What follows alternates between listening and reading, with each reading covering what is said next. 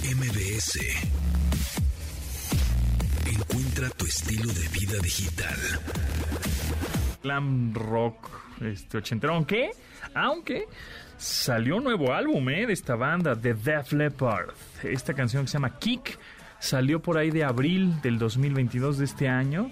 Y pues para los fans de esta agrupación tiene toda la como la formulita, ¿no? De un rock buena vibra de estos señores de Def Leppard, ¿no?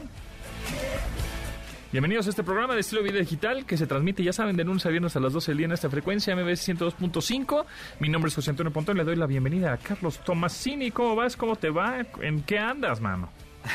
¿Qué tal? Buenos días, buenas tardes. Pues aquí con COVID. Yo no sabía que tenía COVID. Hoy en la mañana me hice una, una prueba nada más por pura precaución porque llevo 15 días con, con alergia. Ajá. Me hice una prueba el miércoles y salí bien. Ajá. Y este, yo hoy me hice otra. Dije, justo antes de irme para el radio, este, voy a, voy a hacerme una prueba y pues salió ahí de inmediato positiva. Oye, ¿y en Entonces, dónde, cuídense, chavos. ¿y en dónde, y dónde te la hiciste o cómo estuvo la onda?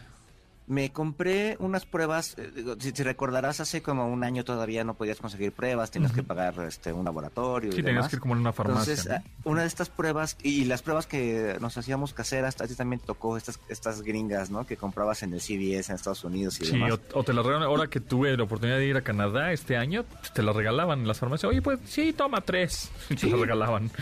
A mí me tocó en la calle en, en San Francisco ir caminando y literal, o sea, llegó una señora con un carrito de súper lleno de pruebas y me regaló dos. Ajá. Le digo, ah, qué bueno, porque ya en México no hay. Y me da otras dos. Entonces así llegué aquí con, con, con varias pruebas. Pero se te acabaron. Este, se me acabaron y me puse a buscar en las farmacias y, y en las aplicaciones que puedes pedir a la farmacia a, a la casa.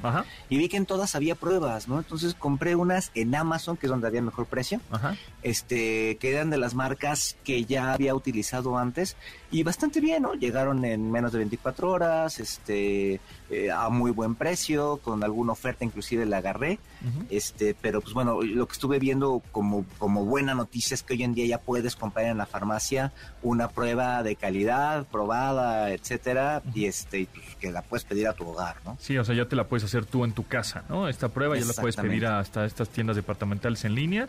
Ahí la buscas, prueba COVID y te aparece. ¿Ves? Qué bueno, por lo menos. Sí, y en las farmacias, ¿eh? estas farmacias grandotas, te pones a buscar ahí en la aplicación Ajá. y este y ahí digo, hay de mil pesos o en supermercados inclusive. O sea, hay unas más de mil pesos, hay unas de 300, de 400, pero bueno, si ya están vendiéndose en farmacias, ya tiene una, una aprobación de Cofepris, ¿no? Entonces eso ya te garantiza que tiene cierta funcionalidad. No las compran en la calle, eh, y sí jamás mente, porque he visto por ahí muchos este, lu- lu- lugares donde las venden en- en- en puestos ambulantes. Muy bien, pues qué bueno, bueno. Pero no te sientes mal.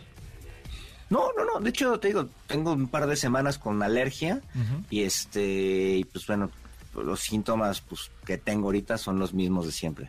Ok. Sí, es que creo que además está pegando mucho más ruda la influenza que ya Sí. alguien en, eh, un integrante de mi hogar le dio.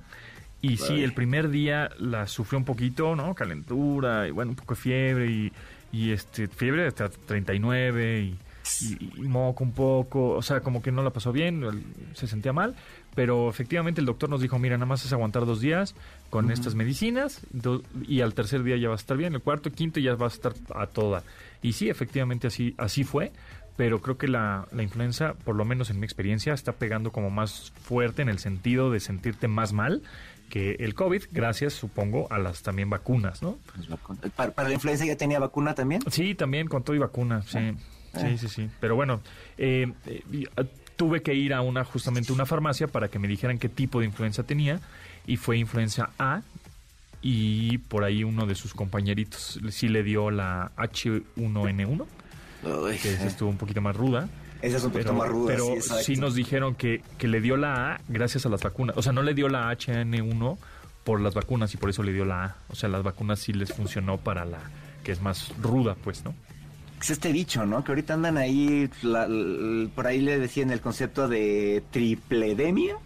Entonces, que son el- la influenza, el COVID y el virus sincital respiratorio, el famoso BCR, ¿no? Entonces hay que cuidarse para eso. Oye, ¿qué tal, señor? Y bueno, varias cosas. Mundial, final. Muy bien, ¿no? Buen Ya show. nos quedamos en buen, el mundial, ya se acabó. Buen espectáculo.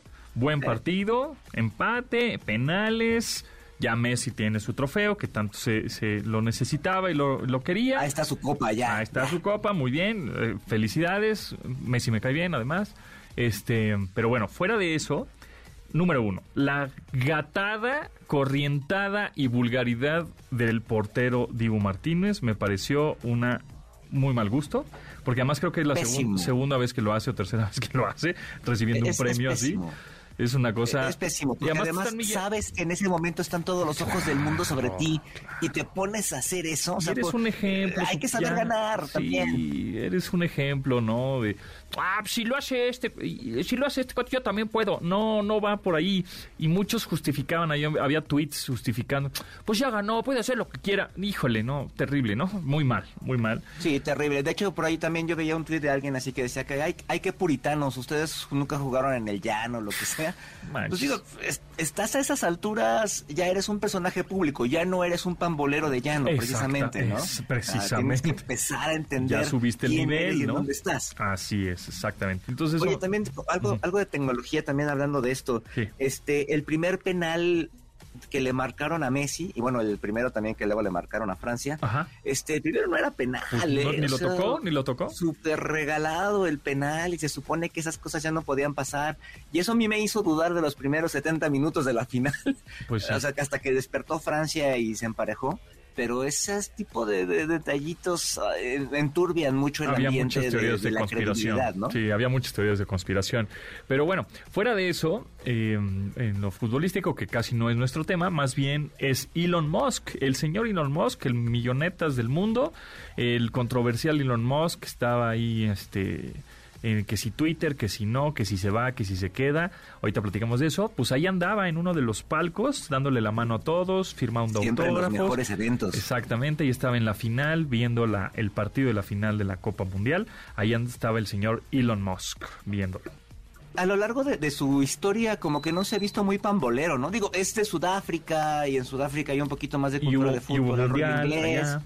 Exacto, entonces a lo mejor sí, pero, pero sí me pareció así como de, eh, de estos como que para que no le diera FOMO tuvo que ir a la final del mundial, ¿no? Sí, y por otro lado, Tim Cook, eh, CEO o director de Apple, nada más tuiteó de, wow, qué final, qué partido, ¿no? Este, felicidades Argentina o algo así puso, y ya, como que sí se ve que estaba medio pendiente, porque sí fue un buen espectáculo, o sea, te guste o no te guste el fútbol, le vayas a quien le vayas, si Messi te cae bien o te cae mal, eh, lo que tú quieras, Mbappé, bla, bla, bla, fue un buen espectáculo, fue un buen show, y creo que todo eso, eso, pues, la neta, se agradece. ¿no? Oye, y también estaba viendo ahí detalles también técnicos, que hay cuarenta y tantas cámaras transmitiendo Sí. cada partido. Así O sea, es. tienes cámaras en, en la cancha, en la tribuna, adentro de la tribuna, arriba de la tribuna, en el La, techo. la que sigue a cada un- jugador, la que sigue al balón. Exacto, hay dos tomas técnicas que están en los extremos de la parte más alta del estadio. Y hay está la. Spider Cam. Y hay tomas que no tiene- se ven en la transmisión, que son única, únicamente cámaras para el bar o para arbitraje o para este O para los técnicos. director técnico exactamente. Exacto, y este además tienen un dron, o sea, un dron durante la transmisión y el helicóptero. así es Entonces, este, es mucho, por ejemplo, estas tomas que tienen del estadio con los focos pirotécnicos y demás, ajá. algunas son con dron y algunas son con helicóptero. Entonces, este, imagínate el director de cámaras, la locura, las pantallas. No sé si alguna vez este, la gente haya estado en un lugar de dirección de cámaras, pero pues si tienes tres pantallitas y ahí no le sabes qué switchear, imagínate teniendo cuarenta y tantas. exactamente sí sí es un es un buen es un buen reto pero bueno fuera de eso el partido bien no te gustó El partido, Eh, te digo bien, los primeros, eh, decía, hoy en la mañana había alguien que le recordaba el juego del siglo de México 70, el- en una semifinal Italia-Alemania, que se llama el juego del siglo. Yo lo vi una vez y este ahora en la pandemia que pusieron- que, que pasaron partidos viejos en YouTube, en, en la- en la página de la FIFA, ajá y, y lo vi. Y los primeros 90 minutos fueron chafísimas. Se puso bueno ya al final, que fue un empate. Y lo mejor fueron los tiempos extras. O sea, fueron un 30 minutos así trepidantes de juego, con un cuate acá vendado y demás. Entonces creo que ayer igual los primeros el primer tiempo y un cachito del segundo en lo que Francia se ponía las pilas estuvo ahí medio desangelado. Pero ya cuando Francia se puso las pilas y empezó a- a regresar al empate y, se llegaron a los tiempos extras, y hubo anotaciones en los tiempos extras y demás, creo que ahí es donde se puso bueno el juego y se puso bastante interesante. Exactamente. Bueno, pues en un ratito vamos a, a platicar con un amigo que estuvo en el festejo, que vive en México, vive en la Ciudad de México, que estuvo en el festejo del Ángel. Ahí está. por cierto, por esto de festejos, ayer en YouTube estaba viendo en vivo una cámara que está en esta parte del obelisco en Buenos Aires. Ah, sí, sí, sí. Este, atascado. No sé has tenido la oportunidad de estar ahí, pero es una avenida, hagan de cuenta de reforma, pero más ancha, como el triple de reforma.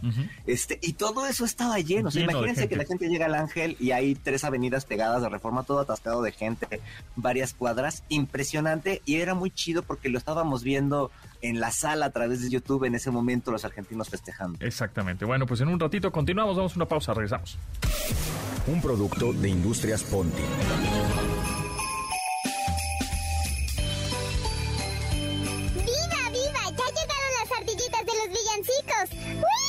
¿Qué me trajiste de regalo? Este... unos calcetines. ¿Y tú? Una corbata. Pero yo ni traje tengo. Ah, pues cómprate uno en Roperazo Ponti, el único sitio donde puedes reciclar los regalos de navidades pasadas. ¡Ah, qué padre! ¡Viva, viva! Yo te traje este disco de Amanda Miguel. ¡Ni me gusta! Ten esta taza vieja. ¿Faltaba más? Ten este suéter feo. Justo lo que no quería. Ten esta tuxibota. Es del año pasado. ¿No me vaya a intoxicar? Roperazo Ponti, el sitio que necesitabas. ¿Qué tacaño eres, amigo? ¿Me dijiste tacaño? Tacaño tu abuelita.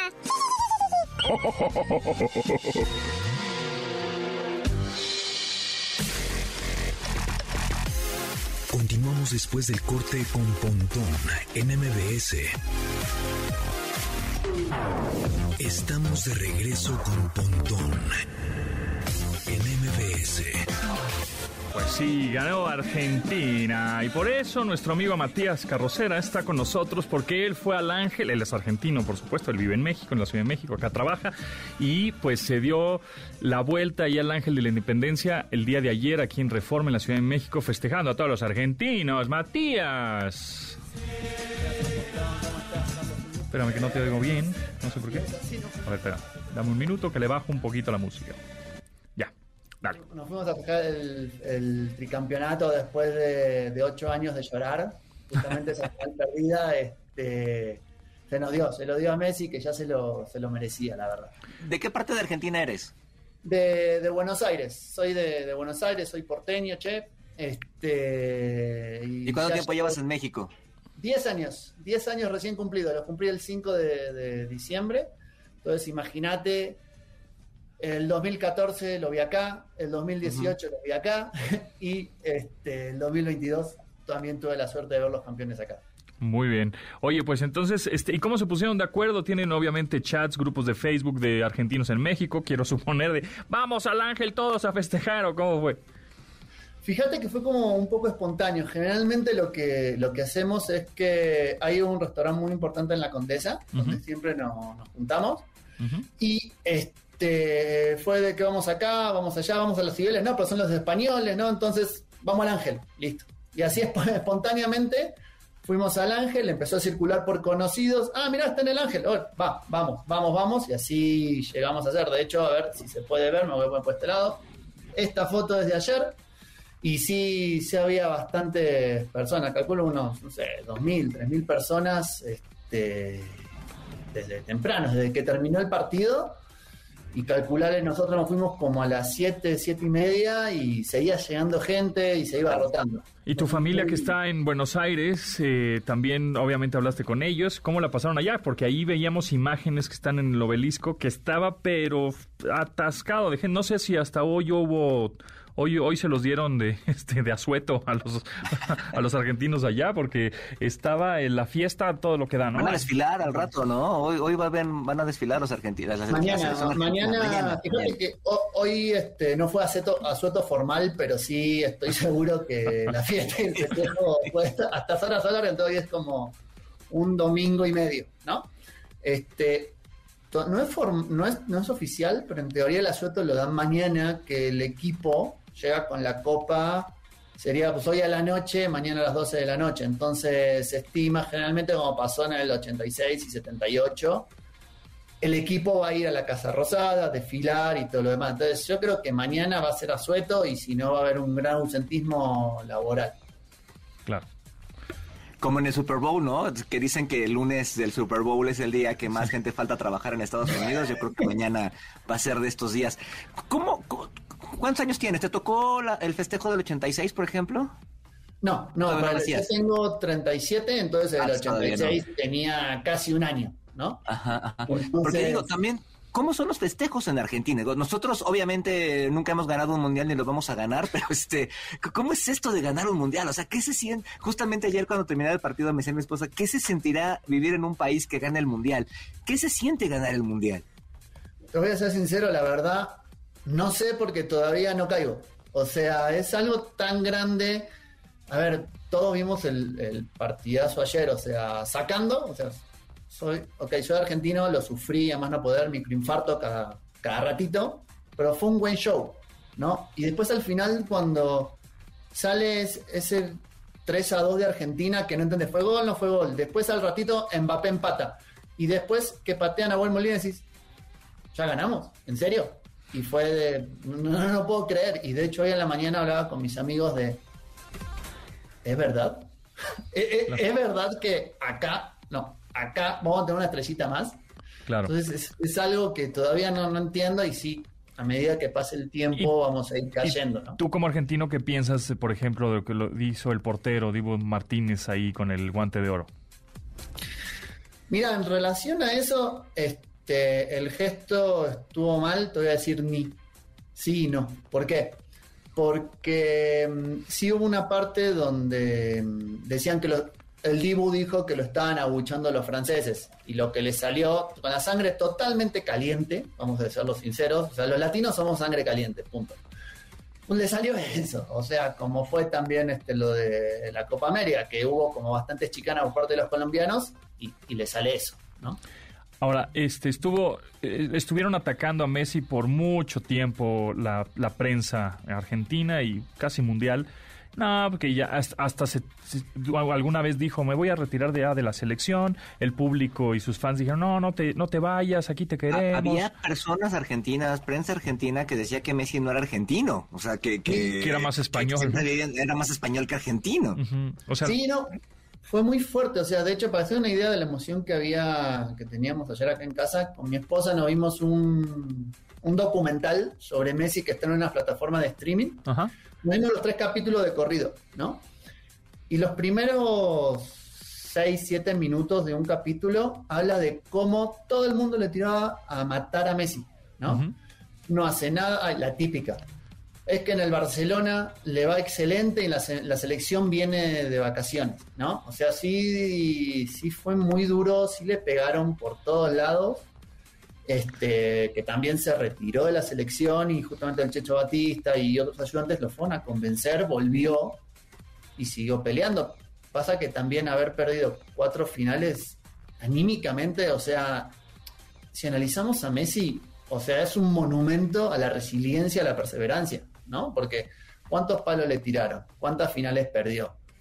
Y él siguió ahí, ok, es un dotado, ese es otro nivel, pero siguió, siguió intentando, siguió trabajando y consiguió lo que consiguió. O sea, pero sí, sí es verdad que hubo mucho odio y yo creo que ahora mucha gente ya le pide perdón o debería pedirle perdón. Ahora se convierte en un escalón más, más arriba de Maradona, o sea, es decir, con la más como los argentinos van a creer más en Messi que en Maradona o sigue siendo Maradona el vamos a ir a caminito y va a estar pintada la cara de, van a borrar a Maradona y van a poner ahí a, a Messi qué va a pasar ahí yo creo que los dos a la final, ¿no? Porque, a ver, Maradona fue algo descomunal, o sea, es algo que también está a otro nivel. O sea, ahí no, me pueden eh, discutir, o sea, y Messi viene a como tomarse esta feta, pero yo creo que los dos están igual. O sea, después justo ayer hablaba con, con mi esposa de que a Messi lo coachó un Maradona, un Ronaldinho,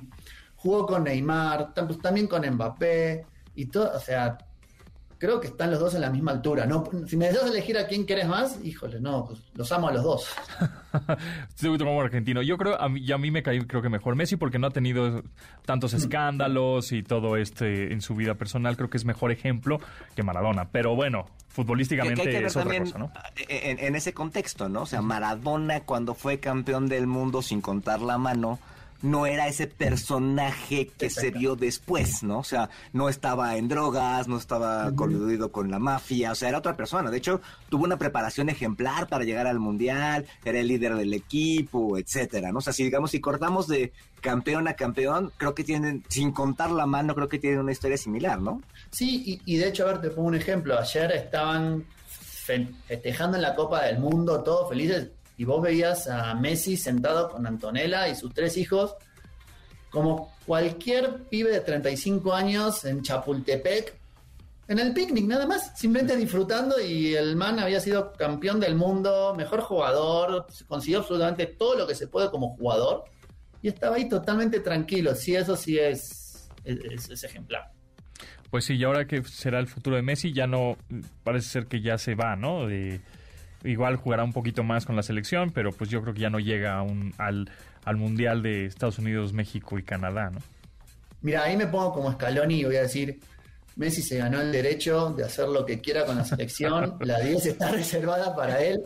Si quiere estar en, el Mundial que, que, viene, ojalá sí lo podemos ver en persona.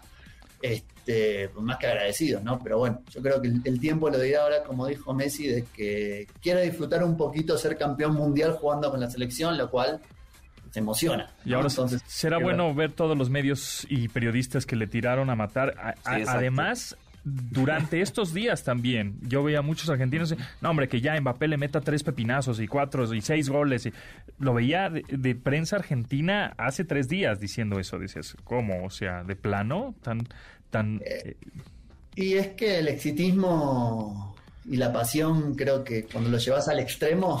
Sí, que somos un poco muy parecidos aquí en México también, ¿eh? Mucha prensa y muchos... No, ya, que México les metan otra para que se les quite y no sé qué. Y ese ni sabe jugar. O sea, también... Arróbame, cobarde, arróbame. Exacto. nosotros mismos le tiramos a... nos tiramos a nosotros mismos, pues eso también, ¿no? Pero bueno, en fin. Oye, este, también para ver un poco el contexto para entender el fútbol.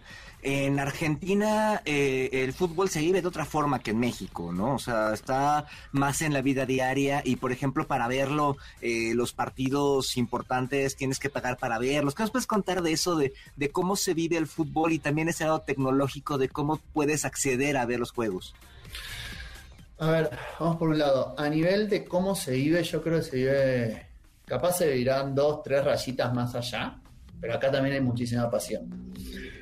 A nivel in situ, algo que yo sigo respetando y, celebro de México es que sigue siendo un espectáculo de familias. A mí me ha pasado ir a un estadio y estar con un cuate del Puebla al lado de otro cuate del América, en la porra del América. Eso para mí es, admirable y, y, me da nostalgia, o sea, me da tristeza que mi país justamente la parte del pay-per-view creció tanto porque el público, el público visitante no puede ir. Por una cuestión que, creo que, escapa al fútbol, eh, escapa a lo lógico, escapa a cualquier situación.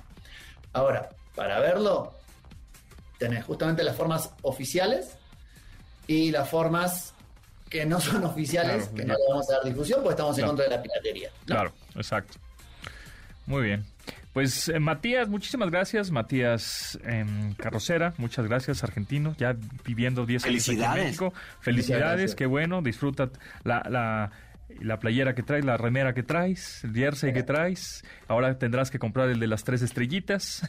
Así es. Muy bien. Pues Matías, muchas gracias y bueno, pues éxito y seguimos, seguimos en contacto. Seguimos en contacto, la verdad, Carlos Pontón, gracias por esto, gracias por, por tirar siempre buena vibra. Entonces, nada, les mando un abrazo y que te recuperes pronto, Carlos. Gracias, gracias. Hasta luego, Matías. Un abrazo. Hasta luego. ¿Por qué tatite? ¿Por qué tatite?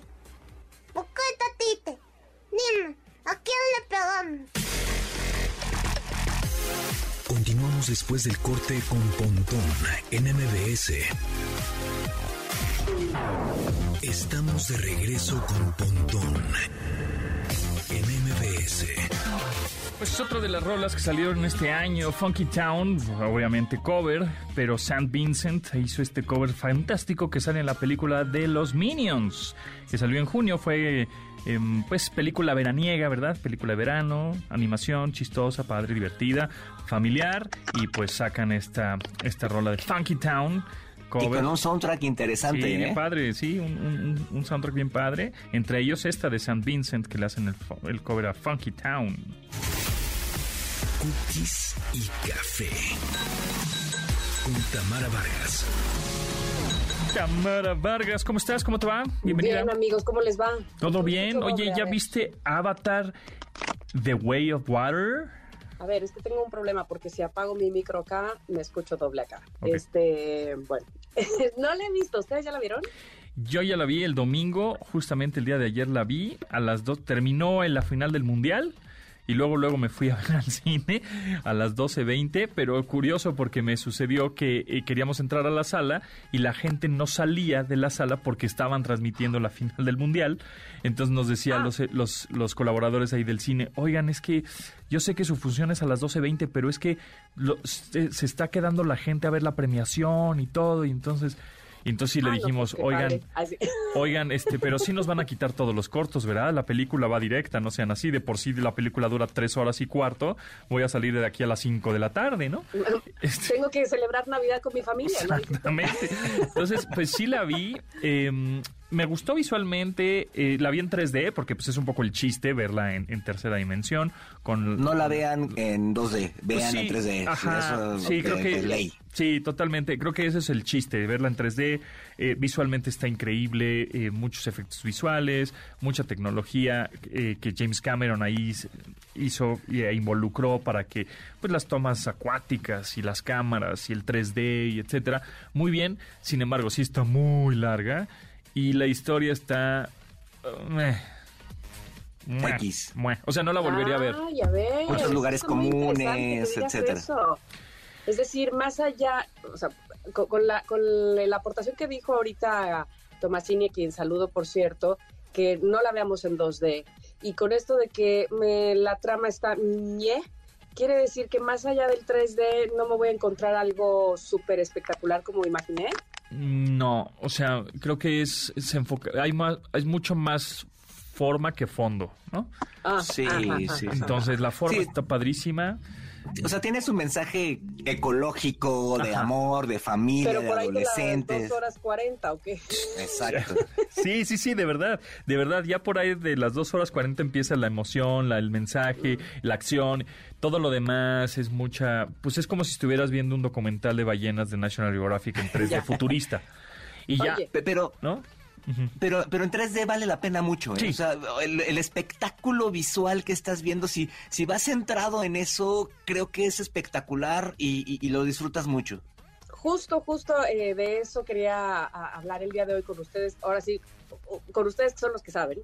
Sobre el 3D, es, es, eh, fue, fue muy interesante para mí descubrir cómo el 3D prácticamente, no sé si ustedes sabían esto, prácticamente nació poquito tiempo después de que naciera el cine. Es decir, eh, los hermanos Lumière ya tenían una idea de que querían ese tipo de imágenes que casi se pudieran tocar, que pudieran casi sobresalir a la pantalla, lo cual se me hace espectacular porque uno pudiera pensar que esto fue de apenas cuando yo era una niña y, ve- y veíamos este 3D, no sé cuáles películas hayan visto ustedes de- en 3D cuando eran niños, este, pero Yo me acuerdo una de Frankenstein, de la novia de Frankenstein o algo así que era en 3D, que se veía horrible y la película era bastante mala, pero era en 3D y era muy loco verla en 3D con tus anteojos estos de cartón, Rojo azul. palomitas. Rojo azul, ajá, exacto. Sí, sí, y, y bueno, dentro de las cosas, eh, eh, insisto, que, que descubría cómo eh, realmente el cine siempre ha estado interesado, o mucha gente que está involucrada en el cine ha estado interesada en que suceda esto de casi tocar las imágenes. Eh, fueron pasando por varios procesos, desde el principio la pantalla roja y azul, precisamente para hacer esta división de del ojo o de los ojos, de lo que ve uno y lo que ve el otro, e inclusive habían montado diferentes pantallas, o sea, que no fuera uno, el espectador, quien tuviera los, los lentes diferentes, sino que fueran las pantallas las que fueran diferentes.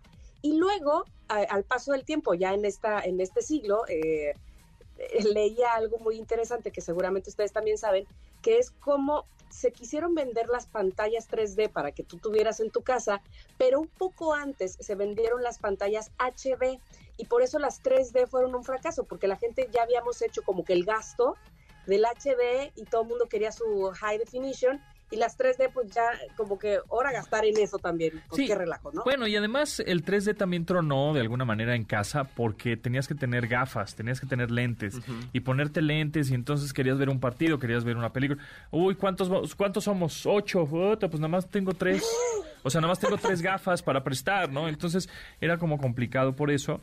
Este, y tenías que comprarlas, en el cine pues te las dan, incluye el boleto, etcétera, ¿no? O es un espectáculo. experiencia... Y, te la pones tres horas y ya, pero pues, para ver todo en 3D y por eso tronó. Y también la experiencia que te otorga, o sea, si tú vas al cine, tienes una experiencia con pantalla grande, entonces estás viendo unas imágenes más grandes, un lenguaje en el que te involucras más. Si lo ves en tu casa, pues estás viendo imágenes un poco más planas, no tienes toda esa experiencia. De hecho, esa es otra recomendación. Si van a ver eh, Avatar en 3D, váyanlo a ver a la pantalla grandota, váyanlo a ver al IMAX, al X, a todos estos formatos muy grandes, porque así es como mejor lo disfrutas. Y en la televisión, en tu casa, pues no tienes esa, eh, esa, magia, no te otorga ese... Y, y en el cine, pues está para eso, ¿no? tú estás sentado en una cierta posición en donde tienes la pantalla, los ojos, etc. Y de no, pues mira, una pantalla 3D, pues, pues ponla ahí en la esquina con un soporte. Para... No, pues no vas a ver 3D porque pues, está chueca. Tú estás chueco, la pantalla va a estar chueca y entonces era como más variables y no estaba tan amigable de instalar. No todas las películas están hechas, es decir, no es que no todas se prestarían como para querer verlas en 3D. Estamos de acuerdo. Estoy viendo, por ejemplo, aquí Jurassic Park, sí ha de haber sido, yo no la vi en 3D, pero sí ha de haber sido un wow verla en 3D. Claro. Este, siempre y cuando no fueras, este, eh, tuvieras problemas cardíacos, porque imagínate. Pero a lo mejor ver la risa en vacaciones. Sí, no, Notting Hill, ¿no? O sea. no, no, hubiera estado padre. Ay, sí. Bueno, igual, de hecho, no sé si recuerdes, hace unos años. igual y sí. no sé si recuerdas hace unos años las películas que tenían 3D eran nada más un cachito de la película.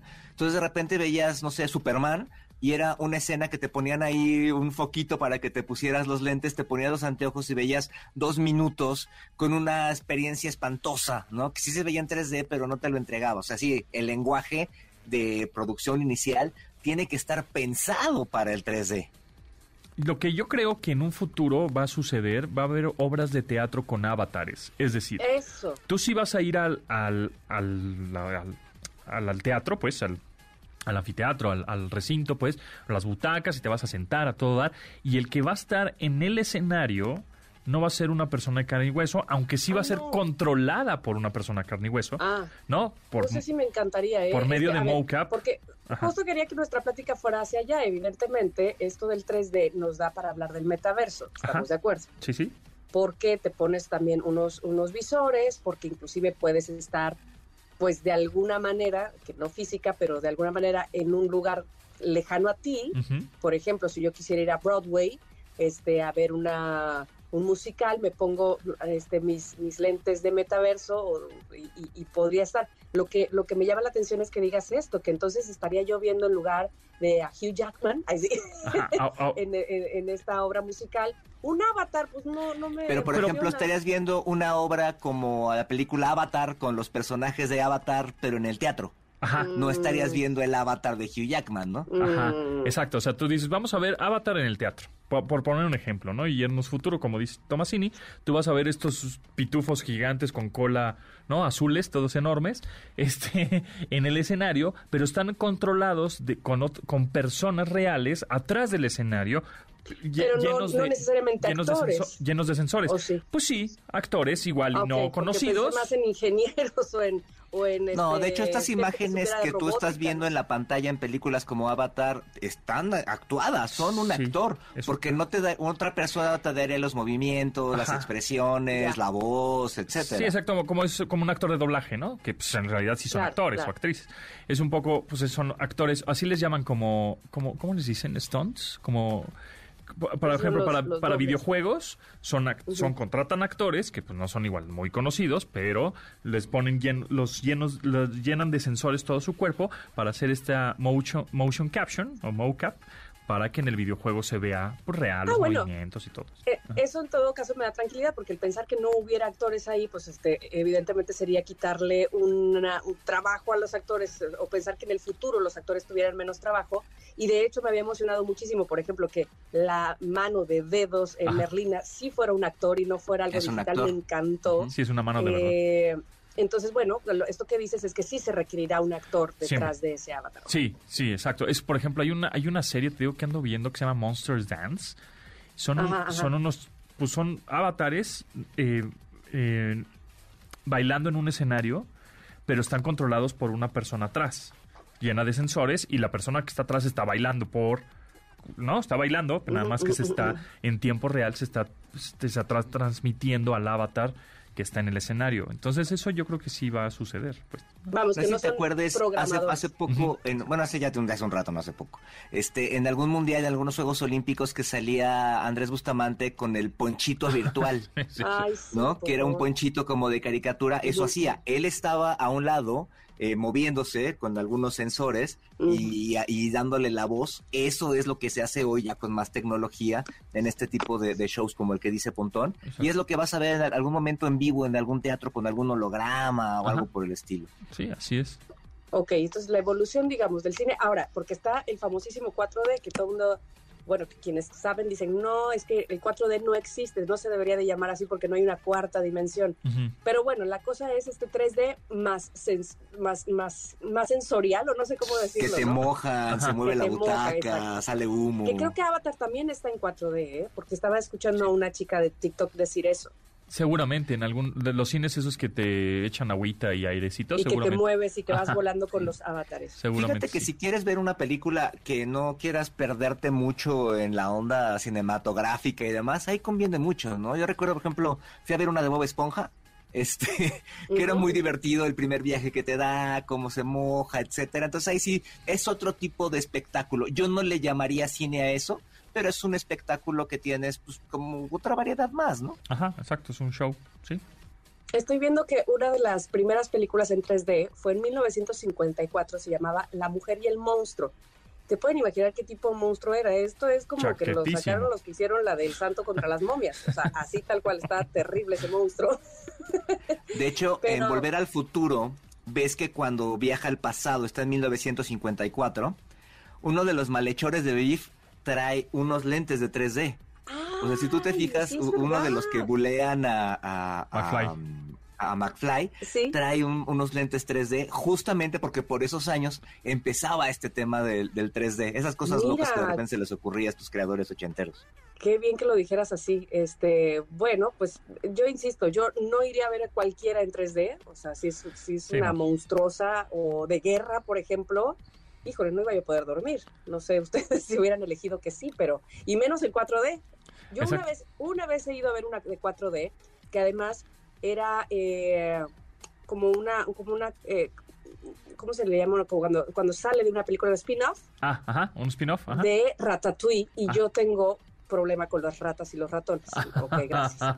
Entonces, en este 4D eh, había una escena donde una plaga de ratones subía las escaleras de esa casa y te pasaban por las piernas, o sea, esa era la, intención del 4D, que te pasaba toda la plaga por entre las piernas, entre las pantorrillas. Juro por Dios que lloré. O sea, no, no, no fue la cosa más horrible que he vivido en mi vida. Evidentemente eran mangueritas, ¿no? Claro, que pasan así con aire. Que estas experiencias las tienes mucho en los parques de diversiones, ¿no? Por ejemplo, en Universal hay uno de los Transformers o uno de este de Spider-Man, ¿no? Entonces ese tipo de exacto los mopeds, ¿no? Entonces también es otro tipo de experiencias, ¿no? Con este 3D famoso. Así 4, 4, 4X, ¿verdad? Pues qué bueno que me, que me, aclaran que eh, sí hay que ir a ver Avatar, pero con toda la intención de verla en 3D para poder disfrutar más, sobre todo de la experiencia visual. Pues que en pantalla grandota. Ese es el chiste, en realidad. Y me preocupa que James Cameron ya tiene hasta las 5 escrita, entonces más vale que haya mejorado así su y, trama. Y fíjate que Tomasini la semana pasada me decía, sí, mira, tiene tintes de Terminator, tiene tintes de Titanic, y sí, sí los tiene. Sea, sí, sí, Se hacen homenajes. Sí, sí, dije, ah, mira, sí es cuando, ¿no? La- la- el barco hundido, el, el no sé qué, el, este, los voltear el robots. barco, entonces- Exacto. sí, sí, está muy James Oigan, Cameron. pues muchísimas gracias por aclararme y por darme eh, luz en esto del 3D. Y bueno, pues nos escuchamos la próxima semana, ¿no? Gracias a ti, eh, Tamara, claro que sí. Ahí en donde te seguimos. Por favor, arroba Tamara Vargas Off en las redes sociales, ahí los espero. Buenazo. Gracias, Tam. Gracias a ustedes, Bye. buen día, bye. ¿Saben, chicos? Me acabo de enterar que mi hijo es un delincuente, un ladrón y un drogadito. Mamá, yo solamente me he hecho un tatuaje. Es lo mismo. Continuamos después del corte con Pontón en MBS. Estamos de regreso con Pontón en MBS. Una canción que también salió en el verano de este año, por ahí de junio. Cracker Island, con la colaboración de Thundercat, los señores gorilas, hablando de bandas virtuales, pues estos, estos que sí, definitivamente fueron pioneros en ser una banda virtual. Son los Gorillaz con esta canción que creo que es la que más me ha gustado de las que han sacado de este álbum, eh, que fue la- el primer sencillo. Los demás están eh, regulares y así es lo que me pasa están chidas, ¿eh? Gorillaz. A mí sí me gustó ese disco. En general también Acabo es- de- me Acabo pasa escuchar una nueva Ajá. que se llama eh, Sk- Sky- Skinny Up, Skinny Up, algo así por el estilo. Ajá. Este, y está chida, ¿eh? Me, me- me gustó. Esa no la había oído y es del mismo álbum. Sí, a mí me pasa seguido con Gorilas, como que no nunca el- un álbum completo me gusta, me gustan tres, cuatro roles de cada álbum, pero el completo, no sé, no, nunca me ha... ¿El primero no te gusta? ¿Todo? Sí, mm, pues sí, o sea, sí, pero no, es decir, hay Sí, dos, no, no eres fan. dos, tres rolas que... digo, "Ata, ¿Por qué no, nada más sacaron estas cuatro y ya con eso? Y ahora que decías que son este, pioneros en esto de las bandas virtuales, o son pioneros porque son de hace más de 20 años, ¿eh? O sea, Exactamente. no, no, no tienen 5 o 6, no, tienen ya 20, 20 años. Así es. Pues estamos escuchando a estos compadres de Gorilas con la colaboración de Thundercat, la canción Cracker Island de este 2022. Pontón en MBS. Pues la final del Mundial de Qatar 2022 rompió el récord histórico de tráfico de Google según lo que tuiteó el CEO de Google. Se echó un tweet, el Sundar Pichai, dice, Search recorded it the highest ever traffic in 25 años, in 25 years during the final FIFA World Cup. O sea, se ha roto el, el digamos, el alcanzó el pi- pico máximo de tráfico Google, el buscador de Google, en 25 años. No había pasado eso, pero pues ahora pasó con la Es final es- de Qatar. Es increíble, o sea, seguro tú estabas viendo la final con otra pantalla en la mano, por lo menos. Sí, yo sí revisé Google un par de veces, claro. No, Claro, y, y- o sea- y buscando, oh, Lionel Messi, ay, Mbappé, y buscas como las cosas relacionadas con lo que está sucediendo lo con- o con lo que dijo el, el, este, el narrador del partido, etcétera. ¿no? Exacto, exacto. De hecho, fíjate que eh, eh, en otra estación de radio, este, tuvieron los partidos del mundial, la transmisión del partido del mundial, y hacían unos streaming, unos streamings en YouTube y en Facebook para que tú vieras cómo lo estaban transmitiendo. Y era increíble, o sea, fue muy loco ver eh, esas cosas que tú de repente nunca pones atención o nunca has visto en vivo, cómo ellos tienen todas sus anotaciones, este, hay un cambio y de repente hay anotación y se ponen a buscar en Google el dato en vivo al momento. Es muy chido hoy en día que cuentes con todas estas herramientas para poder hacer una mejor transmisión o para tú disfrutarlo completo, ¿no? O sea, un dato que dan, este, o por ejemplo, el otro día eh, mi hijo me preguntaba de la final del 86, pues yo la neta no me acuerdo. Entonces ya me puse a ver ahí cómo quedaron. O Claro. sea, son, son cosas que haces de manera muy natural, pero que de- definitivamente no podrías ver un espectáculo tan grande sin hacer eso. Así es, y aquí hay algunos datos también interesantes. Bueno, pues Google registrará su máximo tráfico durante la final del Mundial de Qatar. Pues obviamente eso va de la mano con la cantidad de espectadores de esta, de esta final, pues de este partido, ¿no?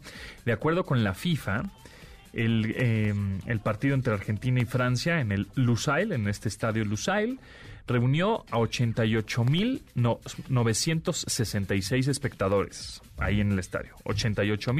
88.966. Era el estadio más grande, ¿no? Así de, es. de- de las sedes del Mundial. Entonces, con, hecha- con esta cifra, el torneo finalizó con más de 3.4 millones de espectadores en el sitio, ¿no? Es decir, todas las personas que fueron a los estadios. Es- eh, o sea, hubo 3.4 millones de localidades, digamos, en, en el torneo. ¿no? Vendidas. Así es. Pagadas. Con un 96% de ocupación prácticamente de los estadios durante los 64 juegos. Y en, tele- en televisión, en, la mate- en materia de, de- de- de televisiva, pues la máxima autoridad de fútbol mundial todavía no ha dado a conocer las cifras, la FIFA, pero hay algunas cifras extraoficiales o unofficial que estiman más de mil millones de personas vieron la final de la Copa del Mundo. Y en el mundo somos, estimada. Somos 8 mil millones, ¿no? Bueno, pues la final la vimos mil millones de personas Sí. en el mundo. Sí, sí, sí, y, y ese número puede crecer. Digamos que esa es la, Sí, mm, la- eh, la, la audiencia Estimada. estimada siempre de un evento de este tamaño. así es. Este, quizá lo, lo vieron más personas y que también hoy se pulveriza porque, por ejemplo, no toda la gente la vio en vivo, la pudo ver después. O, o- o pudo haber visto un cachito en, en YouTube, etcétera. De hecho, yo seguí muchas cosas en YouTube, ¿eh? muchos programas del mundial. ¿Nos viste ahí? Este, lo seguí en YouTube ayer que estuvo el que fue el hooligan Ah, con sí. José Ramón Fernández y demás. yo lo vi a de Twitter. Es- es- eso yo no lo vi en vivo, yo lo vi en, en YouTube después, ¿no? Entonces, Sí. hoy en día esas audiencias se pulverizan todavía más y llega más gente, ¿no? Así es, así es. Pero sí, sí, y ahorita que seas de los estadios, había estadios también con audiencia sembrada, entonces este, Ah, también, hay también. que- Sí, hay que hubo darle. acarreados. Los árabes son especiales para eso. Sin duda hubo acarreados, me consta. Sí, y sí, uno sí. de los mayores accionistas de Tesla, ¿cómo ves que le pide a Elon Musk que renuncie a su cargo como CEO? Y por otro lado, también este Elon Musk eh, tuiteó que.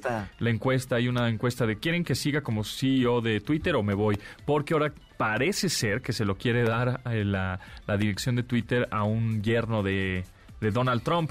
Entonces, bueno, a ver qué... Qué horror, qué o sea, horror. va, va de mal en peor. Sí, porque además social. ahora ya viste que ya no se puede dar, ya no puedes poner ligas o darle promoción o, o poner cosas de Facebook, Instagram o, o TikTok. Estas redes sociales competencia, Twitter más o menos competencia, ni siquiera compiten, pero el chiste es que Elon Musk dijo, no, pues sabes qué, y aquí ya no se le puede dar promoción a esas redes sociales a través de Twitter, así que este, pues vamos a penalizar a los usuarios que suban cosas de otras redes sociales a mi red social. Entonces, así que digas, puta, qué libertad de expresión tiene, tenemos con este compadre, pues no, pero bueno, en fin. Además, súper chafa hacer eso, ¿no? Porque tú lo que haces en el mundo virtual, pues es entrelazar todo, ¿no? Justamente es lo que hace Facebook. Digo, Google. Google busca en otros sitios Sí. la información que te va a dar, ¿no? Claro. Tomasini, ¿en dónde te seguimos? En arroba Carlos Tomasini en Twitter y en Instagram, por favor. Y en TikTok síganos en arroba yo soy Carlos Tomasini. Muy bien, mi nombre es José Antonio Pontón y nos escuchamos mañana a las 12 del día en esta frecuencia MB 100.5. Se quedan con Juanma Jiménez en Noticias en MBS. Pásenla re bien y bueno, pues, felicidades a los argentinos. Me he dado cuenta que no me gusta trabajar desde casa, pero tampoco me gusta trabajar desde la oficina. Entonces creo que no me gusta trabajar. MBS. Te espera en la siguiente emisión.